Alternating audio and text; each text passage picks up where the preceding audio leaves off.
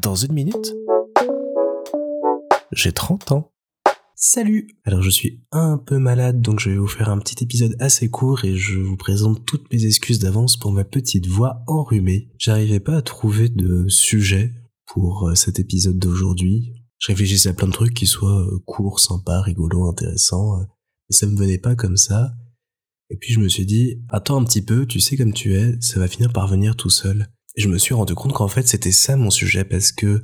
je me rends compte avec le temps qu'il y a plein de choses que j'arrive à appréhender comme ça. Alors pour m'être enseigné un peu, je pense que j'ai un fonctionnement du cerveau qui a besoin de temps pour euh, traiter toutes les informations, pour euh, absorber un max, et donc je passe beaucoup de temps à lire des choses, à me renseigner, à faire de la théorie,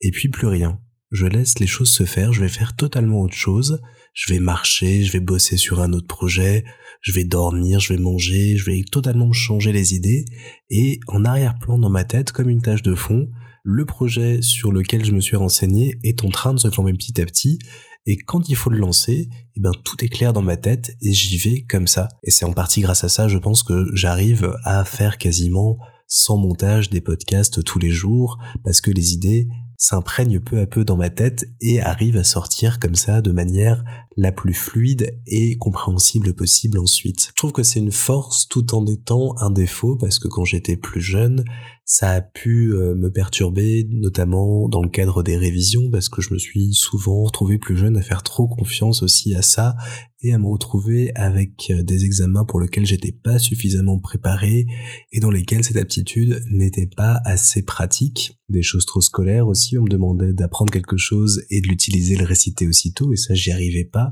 parce qu'il fallait ce temps à mon esprit mon cerveau pour l'imprégner et que je ne l'avais pas. Et puis il y a des moments où je réfléchis à des projets, à des sujets et j'arrive à des réflexions très vite et je vois qu'autour de moi les réflexions ne vont pas aussi vite que les miennes et des fois ça me frustre beaucoup. Donc je travaille pour essayer d'améliorer mon comportement par rapport à ça, éviter de trop m'agacer quand je vois que les gens n'arrivent pas à l'endroit où je veux les emmener et à l'endroit où mon cerveau m'a emmené assez vite. Et puis forger un petit peu cette capacité, essayer de voir jusqu'où je peux la pousser et comment ça peut me servir pour tout dans la vie de tous les jours. Et donc, même si il me fait parfois partir un petit peu trop loin, que j'ai des idées qui me viennent un petit peu n'importe quand,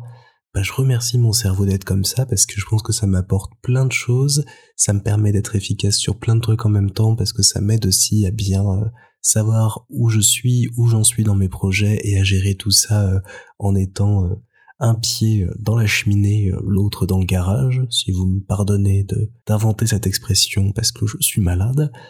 Et j'ai hâte de voir jusqu'où je vais pouvoir un petit peu pousser la machine et en profiter en 2023. Et là, la première idée qui me vient, c'est d'aller me faire un bon petit grog pour soigner ma voix, donc je vous souhaite une bonne soirée et à très vite.